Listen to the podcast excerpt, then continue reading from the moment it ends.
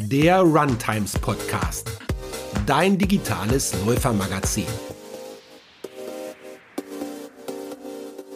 Ja, herzlich willkommen zur neuen Folge. Wir sprechen heute mit Markus Bogner. Er ist Bauer aus Leidenschaft, Buchautor von Selbstdenken, Selbstmachen, Selbstversorgen und er lebt da und arbeitet dort, wo ich am liebsten laufen würde, nämlich hoch über dem Tegernsee. Ja, herzlich willkommen, Markus Bogner.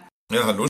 Ja, ich freue mich riesig, dass wir sprechen. Du bist nicht nur Bauer und Autor, sondern hast auch Erfahrungen im Rettungsdienst gesammelt und lebst, wie gesagt, mit deiner Familie in einer traumhaften Region. Aber wer ist denn Markus Bogner? Was macht dich im Kern aus? Ähm, Im Kern macht mich wahrscheinlich aus, dass ich aus diesem, aus diesem Warum-Frage-Alter, das glaube ich irgendwann so klassischerweise mit vier Jahren ist, nie wirklich rausgekommen bin und, ähm, und ich permanent immer nach dem Warum frage und das ist, glaube ich, das, was mich ähm, als, als allererstes irgendwie ausmacht. Du bist ja mit deiner Arbeit als Bauer wahrscheinlich viel draußen und machst da auch ziemlich viel Kraft- und Ausdauertraining. Aber wie ist es? Machst du nebenbei noch Sport oder hast du gar keine Zeit dafür? Ähm, mehr Zeit hätte man natürlich immer, aber ich habe tatsächlich äh, oder sehe in meiner Arbeit eigentlich das Pensum, das ich, das ich an Bewegung, Sport und, und dergleichen brauche, äh, zur Genüge erfüllt. Also ich sage jetzt mal in einem, an einem normalen Tag, also meine Tochter hat mir mal irgendwann mal so einen, so einen Schrittzähler aufs Handy geladen. Ich sage jetzt mal, unter sieben Kilometer schaffe ich keinen Tag und an den Tagen, wo wir unser, unser Hofcafé offen haben, da bin ich meistens alleinig der, der im Service ist. Da wären es schon auch mal irgendwo 30 bis 35 Kilometer und da brauche ich dann abends nicht mehr zum Laufen gehen. Weißt du ungefähr so im Schnitt, wie viel Kalorien du verbrauchst am Tag? Nee, keine Ahnung. Das war das Erste, was ich an dieser App ausgeschalten habe.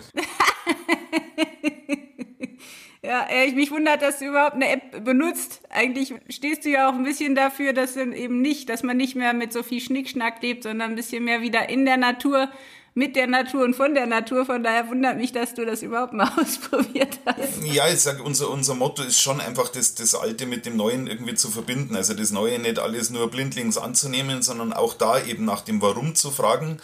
Ähm, und ich betrachte jetzt sowas wie ein Smartphone an sich schon als, als, eine, als, ein, als ein Wunderwerk der Technik und ich bin sehr technikaffin. Ähm, aber ich nehme es halt jetzt nicht, nicht blindlings für alles her und hinterfrage das Ganze sehr, habe auch ein nachhaltiges Smartphone. Ähm, aber ich, also es ist nicht so, dass ich jetzt grundsätzlich jede, jede Neuerung ablehne. Also ich laufe nicht mit Lendenschurz über dem Tegernsee herum. Ja, ja, ich habe dein Buch gelesen und ähm, bin noch nicht ganz durch, aber finde es super spannend. Da sind einige Passagen drin, die mich doch auch jetzt die letzten Tage irgendwie herausgefordert haben auf eine gute Art. Du hast dich ziemlich viel damit auseinandergesetzt, eben mit natürlich der Landwirtschaft. Da werden wir auch noch drüber reden, über das gute Leben, das irgendwie doch wieder zurück zur Natur zu finden ist. Aber jetzt mal ganz praktisch mein Mann versucht mich gerade seit ja, drei, vier Monaten davon zu überzeugen, dass wir einen Rasenmäherroboter brauchen. Den Staubsaugroboter haben wir schon und ich finde ihn furchtbar. Ich wehre mich dagegen, weil ich eigentlich gerne mit der Hand arbeite und auch den Garten irgendwo so ein bisschen als Läuferin immer so als Alternativsportprogramm und Entschleunigungsprogramm sehe. Wie siehst du das? Sollten wir mehr mit den Händen arbeiten? Und was macht Handarbeit oder auch Gartenarbeit mit unserer Psyche? Weil du hast ja damit tagtäglich auch zu tun. Also über den Staubsaugerroboter, da könnte man tatsächlich diskutieren. ähm, den, den finde ich gar nicht so unpraktisch. Ich, ich liebe vor allem diese Videos, die im Internet unterwegs sind, wo da irgendwelche Katzen oder Babys drauf rumfahren. Ähm, beim, beim Rasenroboter, da hört bei mir dann tatsächlich der Spaß auf. Also erstens finde ich es einfach aus, aus, äh, aus aus der Sicht, dass mir der Boden eines der, der wesentlichsten Dinge ist, die es mir zu schützen gilt. Da finde ich den Rasenmäherroboter schon mal einfach eine, eine Katastrophe für, für die ganzen Insekten und alle Tiere, die im Garten unterwegs sind, obendrein. Und wie du gerade schon gesagt hast, für die Psyche finde ich es find besonders schlimm, dass man einfach immer so Sachen outsourced. Und ähm, wenn ich mir einen Garten anlege, wenn ich einen Garten haben will, dann gehört es letztendlich auch dazu, sich darum zu kümmern. Ich vergleiche das immer so gerne mit dieser Geschichte vom, vom kleinen Prinz, wie sich der kleine Prinz mit diesem, mit diesem Fuchs so vertraut macht und ähm, wo der Fuchs sagt, was ist denn Zähmen? Und der kleine Prinz oder der Fuchs sagt dann, das ist, das ist sowas wie sich vertraut machen und da gehört das im Garten eben auch dazu. Ähm, und wir machen eben so wahnsinnig viele Dinge mittlerweile entweder nebenbei oder lassen es von irgendwelchen Maschinen machen und wundern uns aber dann gleichzeitig, dass wir dass uns alles so wahnsinnig schnell vorkommt und dass, und dass die, die psychischen Erkrankungen Land auf Land ab einfach immer mehr werden.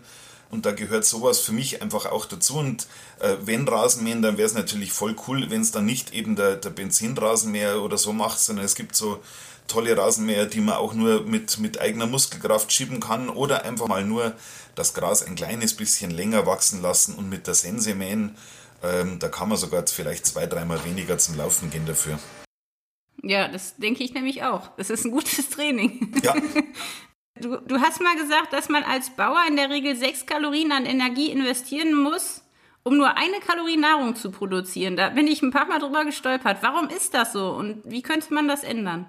Seit ich mein Buch geschrieben habe, wurden aus den sechs Kalorien tatsächlich sogar sieben Kalorien. Also das heißt, wir investieren sieben Kalorien an, an Energie-Input um am Schluss eine Kalorien an verfügbarer Nahrung auf unserem Teller zu ernten. Also ähm, sollte irgendein Maschinenbauer zuhören, das ist, ist eine Maschine mit einem Wirkungsgrad von 14 Prozent, das ist richtig scheiße. Und das ist aber aus dieser Industrialisierung der, der, der Landwirtschaft heraus letztendlich passiert, indem wir alles auf Monokulturen gemacht haben, indem wir die ganze Handarbeit versucht haben, aus der Landwirtschaft zu, zu verbannen, indem wir so wahnsinnig energieaufwendige Sachen wie Kunstdünger, Pestizide, Mineraldünger und sowas in der Landwirtschaft ähm, als das Omni, als die Omni-Lösung für, unser, für unsere ganzen Ernährungsprobleme versucht haben, irgendwie zu legitimieren. Und es hat tatsächlich die, die, die Weltbank, also erst glaubt man, was hat eine Bank damit zu tun, aber die Weltbank befasst sich wohl als die wichtigste, weltweit wichtigste Organisation damit, wie Landwirtschaft in Zukunft äh, funktionieren kann, ohne dass wir unseren, unseren eigenen Ast absägen, auf dem wir sitzen. Und die haben festgestellt, dass es eben ganz viele landwirtschaftliche Produktionssysteme gäbe, die mit, in der wir sogar, und jetzt horcht der Maschinenbauer wahrscheinlich auf, in dem wir sogar mehr Energie ernten können, als wir investieren. Ähm, beim Maschinenbauer würde das Perpetuum mobile heißen, aber in unserem Fall ähm, haben wir eben die Sonne als, als Energielieferant, die in dieser ganzen Energiediskussion überhaupt nicht mitberechnet wird. Deswegen könnten wir theoretisch sogar mehr Energie ernten, als wir reinstecken. Ähm, und das System, mit dem das am besten funktionieren würde, das wäre tatsächlich so dieser klassische Bullabü bäuerliche Hausgarten. Also so einer, so einer Fläche mit, mit wahnsinnig hoher Vielfalt auf kleiner Fläche, mit, mit einem extrem hohen Ertrag pro Fläche. Und das Problem ist, das funktioniert nur, wenn wir das Ganze in Handarbeit betreiben. Und das ist genau eben der Punkt, den wir in den letzten Jahrzehnten aus der Landwirtschaft äh, verbannt haben, weil er eben zu teuer ist. Hm. Jetzt gibt es gleichzeitig ja doch, wenn man so die Menschen sieht, ein Bedürfnis, wieder in den Garten zu gehen. Jedenfalls seit ein paar Jahren fällt mir das auf hier in meiner Umgebung, dass alle doch wieder einen Garten haben wollen und anfangen, was zu bauen. Also irgendwo lässt uns das ja doch nicht los, oder? Ist das nur Werbung, also von Baumärkten? Das ist Gott sei Dank so und das ist ja wahrscheinlich in, in jedem gesellschaftlichen Bereich so, dass wir immer so ähm, wenn, wenn wir mal so an, an einem Extrempunkt angelangt sind, dass dieses Pendel dann halt in die andere Richtung wieder zurückgeht. Ähm, und das ist in dem Bereich Gott sei Dank so. Ähm, und das äußert sich in erster Linie natürlich schon oft in dem Wunsch nach dem eigenen Garten, aber dahinter steckt in meiner, äh, aus meiner Perspektive eigentlich eher der Wunsch, das eigene Leben wieder ein Stück weit mehr in die eigene Hand zu nehmen, also nicht die Kontrolle über dieses eigene Leben eben outzusourcen, ähm, und da erscheint vielen natürlich aus dem, wie sie es vielleicht von den Eltern oder von den Großeltern kennen, dieser, dieser Hausgarten irgendwie als, als geeignetes Instrument dazu. Ich habe gerade noch parallel zu deinem Buch ein Buch von den Byung-Chul Han, wenn ich ihn richtig ausspreche, äh, gelesen über Undinge, Umbrüche der Lebenswelt. Und der schreibt auch, dass wir eigentlich heute nur noch Informationen nachrennen, ohne Wissen zu erlangen dass wir Kenntnis von allem nehmen, aber gar keine Erkenntnis mehr bekommen, dass wir überall hinfahren, ohne eine Erfahrung zu machen, dass wir immer kommunizieren, ohne einer Gesellschaft teilzunehmen und wir speichern Unmengen von Daten und Erinnerungen, machen wir gar nicht mehr. Also so dieses, wir, wir leben in einer Informationswelt. Jetzt ist es so, dass wir Läufer schon, glaube ich, noch den Draht zur Natur haben, den auch suchen, weil wir genau wissen, wir müssen laufen, wir müssen uns bewegen, wir müssen an die frische Luft, um irgendwie klarzukommen und haben da auch eine Menge Freude dann. Trotzdem glaube ich, dass auch wir ein bisschen dazu neigen, beim Laufen Musik zu hören, nur noch zu rennen, um irgendwie ein Ergebnis zu bekommen. Also so ein bisschen dieses Gehetzte ist auch bei uns Läufern tatsächlich da und auch wir ernähren uns jetzt nicht immer so, glaube ich, wie wir sollten. Jetzt hast du in deinem Buch so einen Spruch zitiert, nichts wird, nichts ist, nichts bleibt im Himmel und auf Erden, als diese zwei das tun und das werden. Da steckt viel Weisheit drin. Was können denn wir Läufer vielleicht von Bauern lernen? Hast du da so ein paar Tipps für uns? Hm, lernen ist also ich, wir bewirtschaften unseren Hof nach, nach den Grundsätzen der Permakultur. Permakultur ist ein total blödes Wort. Letztendlich steckt dahinter die, die Natur intensiv zu beobachten und zu schauen, welche Lösungsmechanismen hat in der Natur für gewisse Probleme, wie kann ich mir diese Lösungsmechanismen vielleicht einfach kostenlos in den Betrieb holen und muss selber dafür nichts mehr tun oder eben in irgendeiner Form adaptieren. Und das heißt, ich habe in den letzten Jahren mir als sehr umtriebiger Mensch sehr, sehr mühsam beibringen müssen, zu beobachten und während dem Beobachten nichts zu tun. Und wenn ich beobachte, dann beobachte ich bei uns auch unheimlich viele Läufer, die bei uns vorbeilaufen. Äh, das bringt die, die Lage unseres Hofs so mit sich. Ähm, und ich habe tatsächlich das Gefühl, und, und wenn, man, wenn man die Leute so beobachtet, manche laufen tatsächlich vor etwas davon. Ähm, also die laufen tatsächlich, als wären sie auf der Flucht.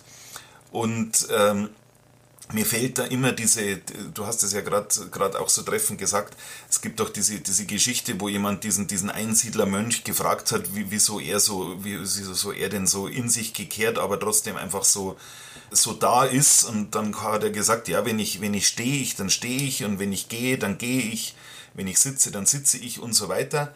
Und genau da sehe ich eigentlich das Problem, dass viele, denen ich beim Laufen zuschaue, die haben, die haben äh, die AirPods in den Ohren, die haben das Smartphone am Arm geklebt.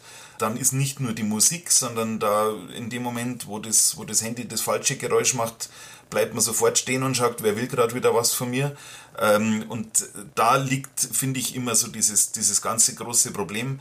Die kriegen ähm, von links und rechts von der Straße nichts mehr mit, die hören nichts mehr von der Natur, sondern die sind einfach nur da ist dieses Laufen irgendwo nur noch so eine ganz schnöde Ausgleichshandlung für irgendetwas, was ich mir vielleicht in meinem 8-Stunden-Arbeitstag, was sich da anstaut und ich muss jetzt irgendwie diese Energie loswerden oder ich, ich renne vor irgendwas davon und wenn es nur das eigene Leben ist. Also das ist tatsächlich was, das beobachte ich immer mehr und, und wenn man wirklich die Läufer sich so, so im Vergleich anschaut, dann traue ich mir mittlerweile fast zu, zu behaupten, ich erkenne, wer da wer da im Kopf jetzt wie drauf ist und wer tatsächlich jetzt von seiner Umgebung was wahrnimmt und wer nicht.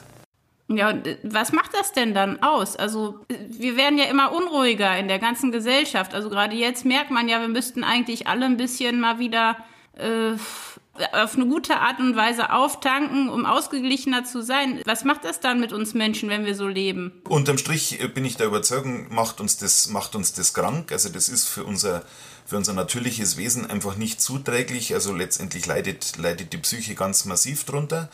Und ich glaube, dass, dass der, das große Problem ist, und das ist jetzt egal, ob das die Art und Weise, wie wir hier Landwirtschaft betreiben oder wenn jemand jetzt sagt, ich gehe jetzt zum Laufen, ich lasse jetzt die Musik daheim, ich lasse mein Handy daheim, sondern ich gehe jetzt wirklich nur zum Laufen, dass das für viele so ein, äh, das, das Gefühl ist eines, eines, einen Schritt zurückgehen ähm, und, und rückwärts gehen ist, ist was, das will keiner. Also, äh, und genauso werden wir oft gefragt, ja, das ist eine Landwirtschaft, äh, wie, wie es früher mal war.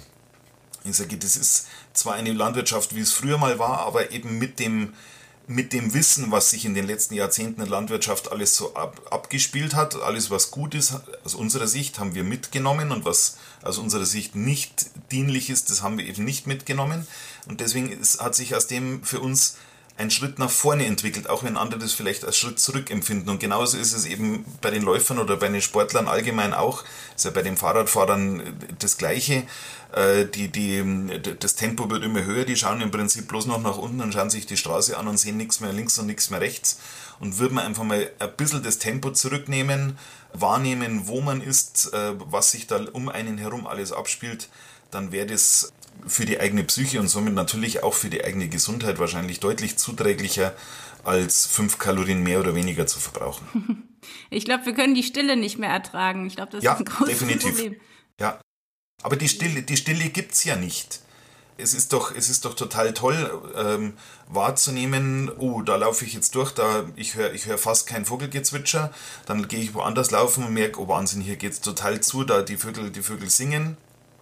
Und dann vielleicht sogar einfach mal nicht mehr zu laufen, sondern stehen zu bleiben, äh, sich umzuschauen und vielleicht äh, versuchen zu verstehen, warum sind hier viele Vögel und warum waren vielleicht da, wo ich letztes Mal war, so wenig Vögel. Ja, und liegt ja auch sehr an der Uhrzeit, weil man unterwegs ist, ne? Das finde ich auch das, so schön. Ja. Du hast gerade gesagt, dieses ähm, Prinzip immer schneller weiter, also dass wir ja auch jetzt, egal ob als Läufer oder auch in der Wirtschaft, immer dieses ähm, Wachse oder Weiche Mantra pflegen. Schreibst du auch in deinem Buch drüber. Jetzt habe ich ein paar Jahre in Indien gelebt und da auch Bauern in, auch in Indien und Nepal beobachtet. Die leben tatsächlich noch ganz anders, arbeiten ganz anders, haben aber auch da einen starken Überlebenskampf. Also ich weiß noch, dass in einem Jahr sich, glaube ich, 50 Bauern erhängt haben, weil sie einfach nicht mehr wissen, wie sie ihre Familien versorgen sollen. Also das Leben der Bauern ist in manchen Ländern wirklich sehr hart. In Deutschland haben Bauern nicht den besten Ruf. Warum ist das so und, und liegt das jetzt an, an dem Ansehen an sich, dass es nicht mehr so ein Beruf ist, den jeder werden will oder weil eben dann doch wegen des Klimawandels die Bauern schlechten Ruf haben? Was denkst du? Das große Problem ist eigentlich das, das Gesamtsystem, in dem wir uns, in dem wir uns bewegen. Wir haben letztendlich ein, ein kapitalistisches äh, Wachstumssystem, das auf permanentes Wirtschaftswachstum angewiesen ist, sonst funktioniert das System nicht. Und wir haben in dem Bereich der Lebensmittel als, als einzigsten Bereich in dem Ganzen einen limitierenden Faktor eingebaut und der heißt satt. Also irgendwann ist einfach mit Lebensmitteln genug. Mehr Lebensmittel passen dann in den Körper nicht rein. Und in anderen Bereichen ist es eben nicht so. Also es gibt, äh, spricht dann nichts gegen den vierten oder fünften Fernseher, es spricht nichts gegen den Zweit-, Dritt- oder Viertwagen. Aber bei den Lebensmitteln gibt es einfach diesen limitierenden Faktor. Und deswegen hat sich die Politik ziemlich früh schon darauf ausgerichtet, die Lebensmittelproduktion so zu steuern, dass die Bauern so billige Lebensmittel wie möglich produzieren, damit den, den Menschen so viel Geld wie möglich für Sachen ausgeben, wo es eben keinen limitierenden Faktor gibt. Und so kann man dieses Wirtschaftswachstum generieren. Und aus der volkswirtschaftlichen Sicht spricht auch nicht so unendlich viel äh, für eine gesunde Ernährung, weil ähm, so, eine, so eine tolle Kennzahl, dass eine, eine, eine, gesunde Volkswirtschaft, also der, der, der äh, Spruch oder der, das Wort hört sich ein bisschen schizophren an, eine gesunde Volkswirtschaft braucht in etwa so, so 20 Prozent äh, Kranke in der Bevölkerung, damit auch das Gesundheitssystem letztendlich seinen Beitrag zu einer gesunden Volkswirtschaft leisten kann. Und Ernährung ist tatsächlich einer der Punkte, mit dem wir uns am schnellsten tatsächlich geistig wie körperlich gesund machen können so auch über diese ganze Subventionspolitik ist es letztendlich so gesteuert, die Bauern äh, sollen so billige Lebensmittel wie möglich produzieren.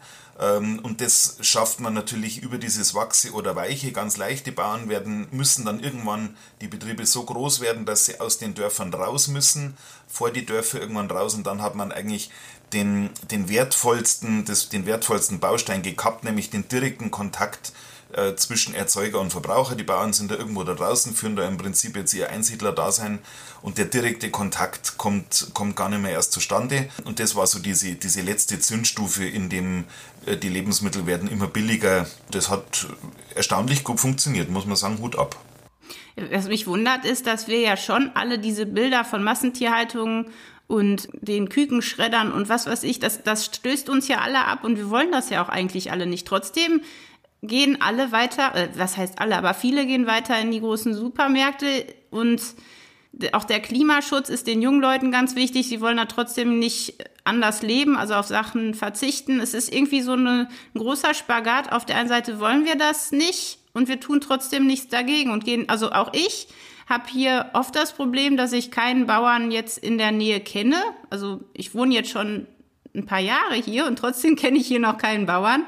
Und äh, der Bioladen ist auch nicht um die Ecke. Es ist irgendwie so, dass man aber trotzdem merkt, die Lebensmittel haben nicht die Qualität. Also ich fühle mich nicht satt, wenn ich esse oft. Also ich habe das Gefühl, das Gemüse, das ich kaufe, schmeckt nicht mehr wirklich. Ähm, es ist ja kein Wunder, wenn du sagst, das ist ne, dieses Prinzip, dass man so viel wie möglich, so billig wie möglich produziert, muss ich mich ja nicht wundern, wenn da auch nicht mehr viel drin steckt. Aber du hast auch geschrieben, dass wir mehr dem Haltbarkeitsdatum vertrauen als unseren Sinnen. Und ich glaube, das trifft es ganz gut, dass wir eigentlich, wir wissen gar nicht mehr, was gut ist, was uns gut tut. Wir haben irgendwo und irgendwann den Bezug zum Essen auch verloren oder von unseren Eltern auch gar nicht mehr das Kochen gelernt. Und gleichzeitig ist eben diese Sehnsucht da. Und deswegen finde ich es so schön, dass wir jetzt reden, weil du bist ja wirklich jemand, der in der Natur, mit der Natur und von der Natur lernt. Was würdest du denn uns raten, aus eigener Erfahrung auch mit deiner Familie, wie, wie kann man sich denn ernähren und wie, wie ist es nicht zu kompliziert, halbwegs vernünftig einzukaufen und zu leben? Also du hast jetzt gerade zwei, finde ich, ganz wertvolle Sachen gesagt. Das eine ist, wir, wir wollen doch alle keine, die, diese Bilder aus der Massentierhaltung und dieses Kükenschreiter und das wollen wir alle nicht und rennen aber dann trotzdem zum Discounter.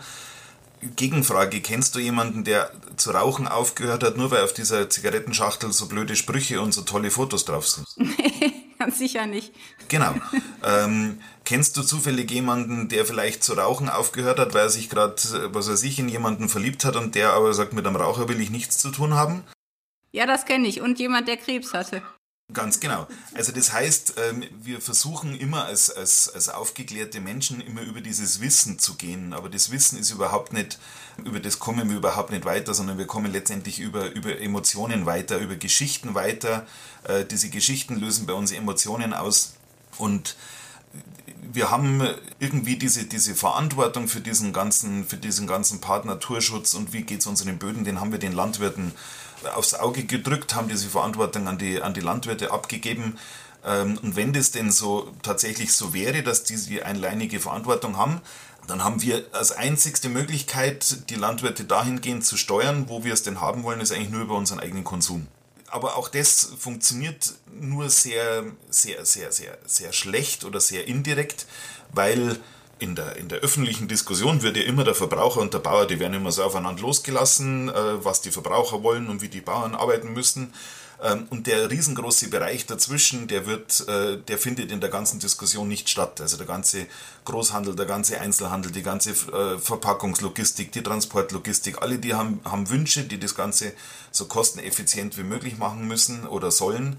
Und die kommen aber in dieser ganzen Diskussion überhaupt nicht vor das Allereinfachste wäre, oder brechen wir es mal, brechen wir es mal äh, ganz banal runter. Jeder von uns, egal ob jetzt Bauer oder nicht Bauer, jeder Bürger auf diesem Planeten hat auf unserem Planeten in etwa 2000 Quadratmeter Ackerland zur Verfügung. Und auf diesen 2000 Quadratmetern muss alles wachsen, was wir brauchen, was von unserem Acker alles kommen kann. Also natürlich unser ganzes Essen, ähm, da wächst auch die, die, die, Baumwolle für unsere Kleidung, da wächst das, die, die, die Tabakpflanze für die Zigaretten, da wächst die Kakaobohne für die Schokolade. Also alles, wofür ich so einen Acker brauche, den hat jeder von uns.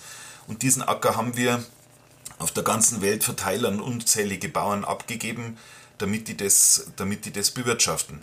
Was spricht denn dagegen, wenn man mal beim Joggen ist, wenn man mal beim Laufen ist, sich ganz bewusst eine Tour auszusuchen, wo ich bei einem Bauern vorbeilaufe, da dort mal zu halten, da dort an der Türe zu läuten und sagen, hey Freund, ich habe irgendwo auf diesem Planeten 2000 Quadratmeter Ackerland, ich würde dir ganz gerne dir persönlich äh, die Verantwortung für einen Teil meines Ackers übertragen und ich übernehme dafür im Gegenzug äh, einen Teil der, der Verantwortung für dein Familieneinkommen. Und auf dieser Basis lass uns doch jetzt mal diskutieren. Ich sag dir mal, wie ich gerne hätte, dass du meinen Acker bewirtschaftest und du sagst mir, wie du es wirklich machst und dann schauen wir mal, wie groß die Diskrepanz ist und lass uns doch mal diskutieren, wie wir diesem hehren Ziel einer, einer, einer bodenaufbauenden Landwirtschaft, dass es meinem Boden wirklich gut geht, dass es mir dabei gut geht und dass es dir dabei gut geht, wie wir diesem Ziel ein bisschen näher kommen können.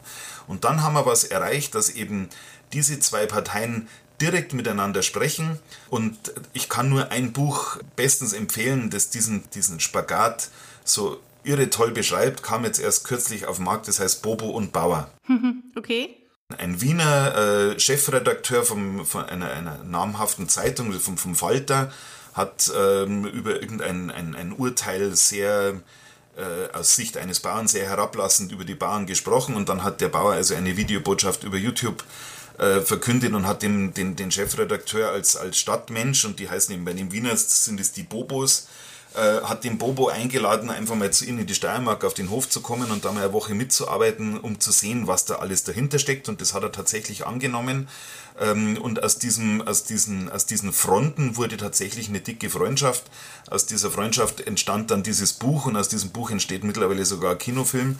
Ähm, und es zeigt einfach nur, wie wertvoll es ist, einfach mal miteinander zu sprechen und nicht nur die Medien übereinander herfallen zu lassen, sondern wirklich miteinander zu sprechen, zu sagen, was ist mir in Sachen Lebensmittelproduktion wichtig, wo sind deine Probleme und wie können wir diese Probleme irgendwo gemeinsam lösen. Ja, jetzt hast du die Stadtmenschen angesprochen und davon gibt es ja doch eine Menge. Was macht man denn als Stadtmensch, wenn man jetzt nicht auf seiner Laufrunde, also wir laufen ja nicht alle 100 Kilometer, was würdest du da empfehlen? Also trotzdem mal aufs Land fahren oder so eine Biokiste bestellen oder was, was könnten Stadtmenschen machen? Also in erster Linie tatsächlich wirklich mal aufs Land fahren, äh, da zum Laufen gehen, äh, beim Bauern vorbeilaufen, da dort ein Anhalten, das Gespräch suchen. Ähm, und dann gibt es seit, seit ein paar Jahren, das Zauberwort nennt sich solidarische Landwirtschaft. Ähm, kann man sich nicht wahnsinnig viel darunter vorstellen. Ich nenne es immer artgerechte Bauernhaltung. Also das heißt, eine, eine, eine Gruppe Verbraucher hält sich artgerecht einen oder mehrere Bauern, die für ihre Lebensmittelversorgung verantwortlich sind oder für den Großteil ihrer Lebensmittelversorgung verantwortlich sind. Das heißt, die Gruppe an Verbraucher äußert ihre Wünsche, was wollen sie angebaut haben, in, in welcher Form, wie wollen sie es angebaut haben. Das heißt, im Umkehrschluss, der Bauer muss ausrechnen, was kostet das, was ihr euch da wünscht. Ähm, und dann sagen die ja oder nein und dann teilen sich alle zusammen die Kosten. Das heißt, der Bauer hat am Schluss eine Planungssicherheit ähm, das Risiko wird auf alle verteilt. Kommt der große Hagel und macht die ganze Erde platt, dann tragen das Risiko alle gemeinsam und haben einen Wahnsinnssommer und wir haben die riesengroße Gurken- und Zucchini-Schwämme, dann tragen die auch alle gemeinsam. Mhm. und so bringt man einfach eine, eine große Gruppe an Verbrauchern mit ein oder mehreren Bauern zusammen. Und sowas funktioniert in Deutschland in vielen kleinen solidarischen Landwirtschaften. Äh, die weltweit größte gibt es in, in Südkorea, äh, die Genossenschaft Hansa Lim heißen die. Äh, die bündeln mittlerweile ungefähr 1,8 Millionen Verbraucher und auf der anderen Seite ungefähr 35.000 Bauern. Wow, boah, das ist ja toll und versorgen diese 1,8 Millionen Menschen mit hochwertigsten ökologisch erzeugten Lebensmitteln dann wird wahrscheinlich auch diese Wegwerfmentalität, die, die ja auch da ist bei Lebensmitteln. Ne? Also du schreibst in deinem Buch, dass wir, wenn ich richtig in Erinnerung habe, jeden Tag 1000 Lastwagen voll mit Essen wegschmeißen in Deutschland, wenn man es hochrechnet. Das wird dann ja auch nicht mehr passieren wahrscheinlich, oder? Das ist das Tolle an so einer solidarischen Landwirtschaft. Da entkoppeln sich zwei Sachen, die mir im Kopf so als gleichwertig haben. Das ist Preis und Wert. Die Sachen haben plötzlich keinen Preis mehr, sondern die haben einen Wert. Und was mir wertvoll ist, das schmeiße ich nicht einfach weg. Noch dazu, wenn ich weiß, und da sind wir jetzt wieder bei dem Wissenpunkt, wenn ich weiß, was dahinter steckt, äh, hinter einem Hähnchen oder hinter, hinter Schweinefleisch oder hinter einer Gurke oder hinter einem Brot, was da an Arbeit letztendlich dahinter steckt.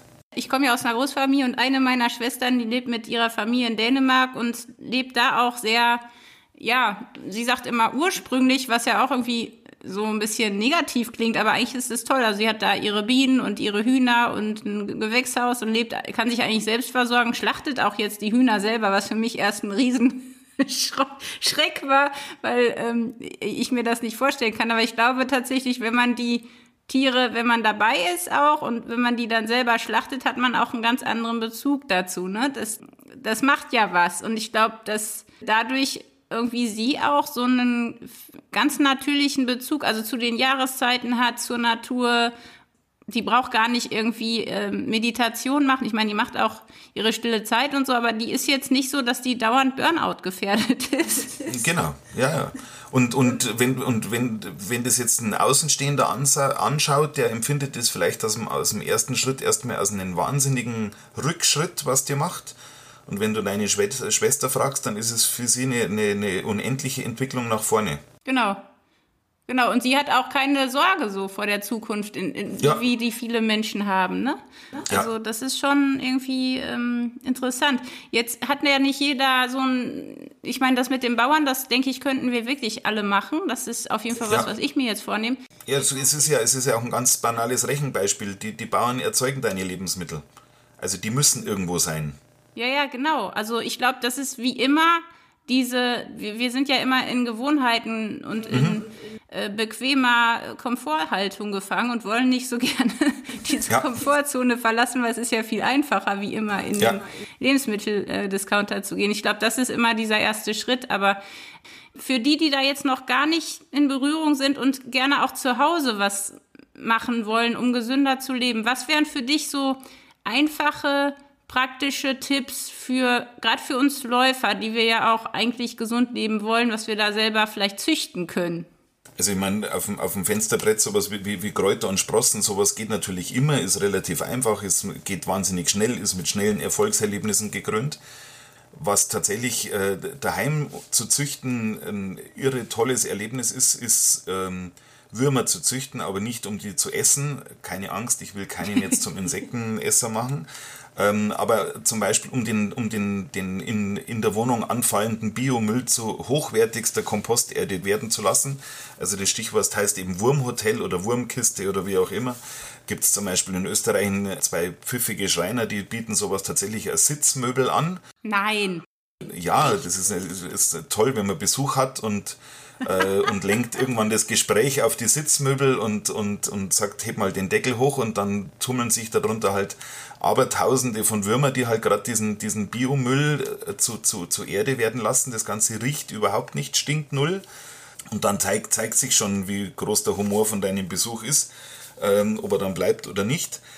Aber sowas jetzt zum Beispiel zu Hause machen, ist einfach ein total toller Startpunkt, ähm, um zu sehen, also einfach um, um, um, dieses, um dieses System Natur einfach mal zu begreifen. Aber warte mal, jetzt muss ich zurück zu den Würmern. Das lässt mich jetzt gerade nicht los. Ja. Also, also wie, wie, wie gehe ich denn da vor? Ich, ich kann, soll ich mir jetzt einfach ein paar Würmer aus der Erde suchen und die dann halten? Oder wie soll ich ja, die, aus der, die, aus der Erde, die aus der Erde funktionieren leider nicht, aber die aus einem, aus einem Komposthaufen oder eben, weil, wie gesagt, am Bauern vorbeijoggen und sagen, ob er in seinem Misthaufen nicht ein paar Würmer hat, das sind die richtigen, so kleine Kompostwürmer und äh, man findet im Internet tausendfach diese, diese Bauanleitungen für so, für so Wurmhotels oder Wurmkisten, wie man die selber bauen kann. Das muss jetzt nicht das Sitzmöbel sein, das kann auf dem Balkon stehen, das kann in der Garage stehen, wem davor graust, die Würmer in, in der Küche zu haben.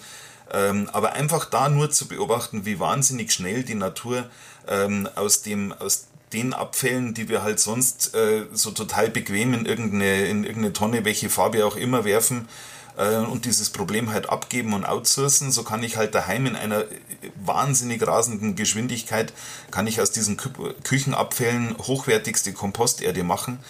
Ähm, und auf der kann ich dann meine Gartenkräuter anbauen, die, die, die, die strotzen nur so vor Kraft, weil da in dieser Komposterde natürlich unendlich viel Energie drin steckt. Oh ja, das, also das ist was, was ich auf jeden Fall in Angriff nehmen werde. Ich bin sehr gespannt.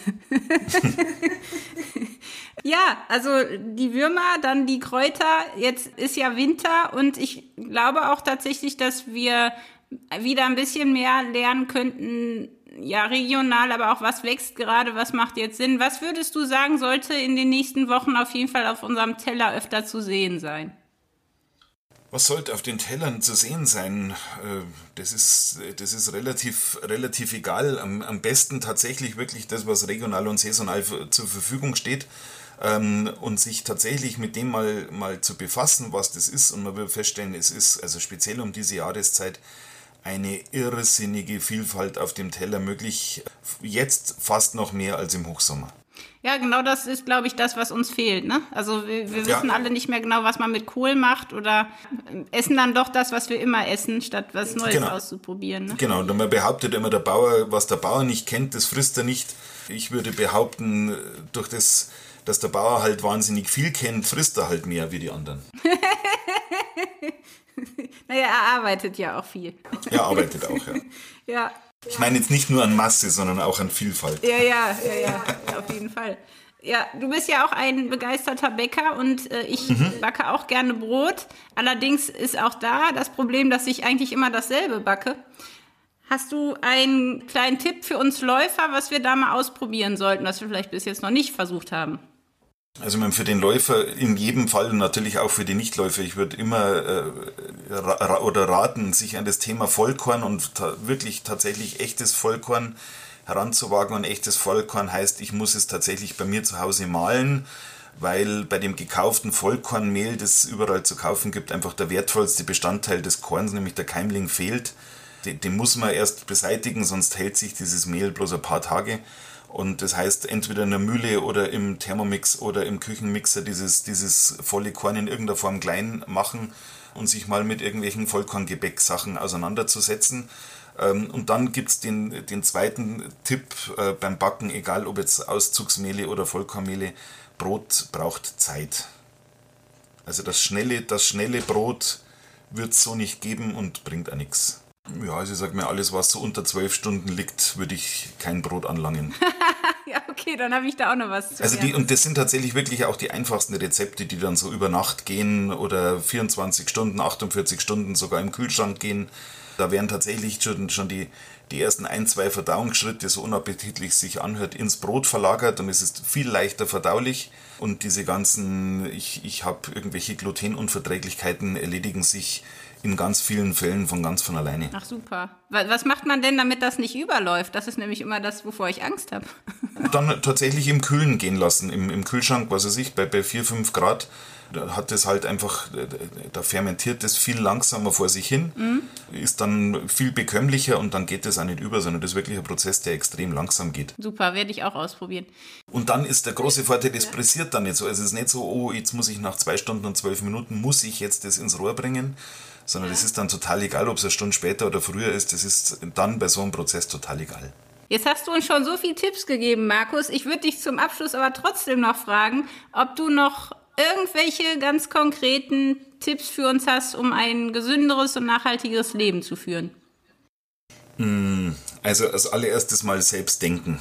Das ist mal das Allerwichtigste. Nicht andere das Denken überlassen, sondern tatsächlich selbst das Hirn schalten, einschalten, selbst denken, selbst äh, warum zu fragen, um eben zu verstehen, was um mich herum so alles versuch, äh, passiert. Ich weiß, das ist speziell in der jetzigen Zeit unheimlich schwierig aus dem resultiert natürlich dann ganz viel, was um mich herum passiert, was ich nicht so ganz in Ordnung finde.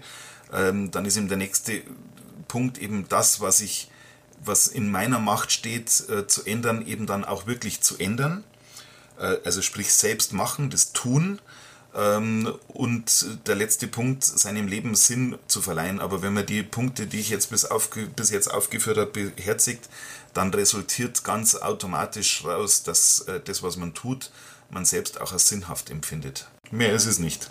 Das sind wichtige äh, Tipps, die aber auch tatsächlich Zeit erfordern. Ich ja. glaube, da müssen wir uns alle auch mal vielleicht ein bisschen Stille und Zeit nehmen, um darüber nachzudenken, wie das aussehen kann. Ja. Ja, ich möchte dir ganz herzlich danken äh, für deine Zeit. Sehr gerne. Ich kann wirklich empfehlen, das Buch zu lesen. Selbstdenken, Selbstmachen, Selbstversorgen. Ein Bauer zeigt, wie es geht. Also ich habe einiges gelernt und werde auch, wenn ich das nächste Mal in der Gegend bin, auf jeden Fall bei euch mal vorbeigucken und ordentlich einkaufen. Das war der Runtimes Podcast. Spannende Laufgeschichten, Trainingstipps und Workout-Videos gibt es auf unserer Webseite run-times.de oder in unserem YouTube-Kanal.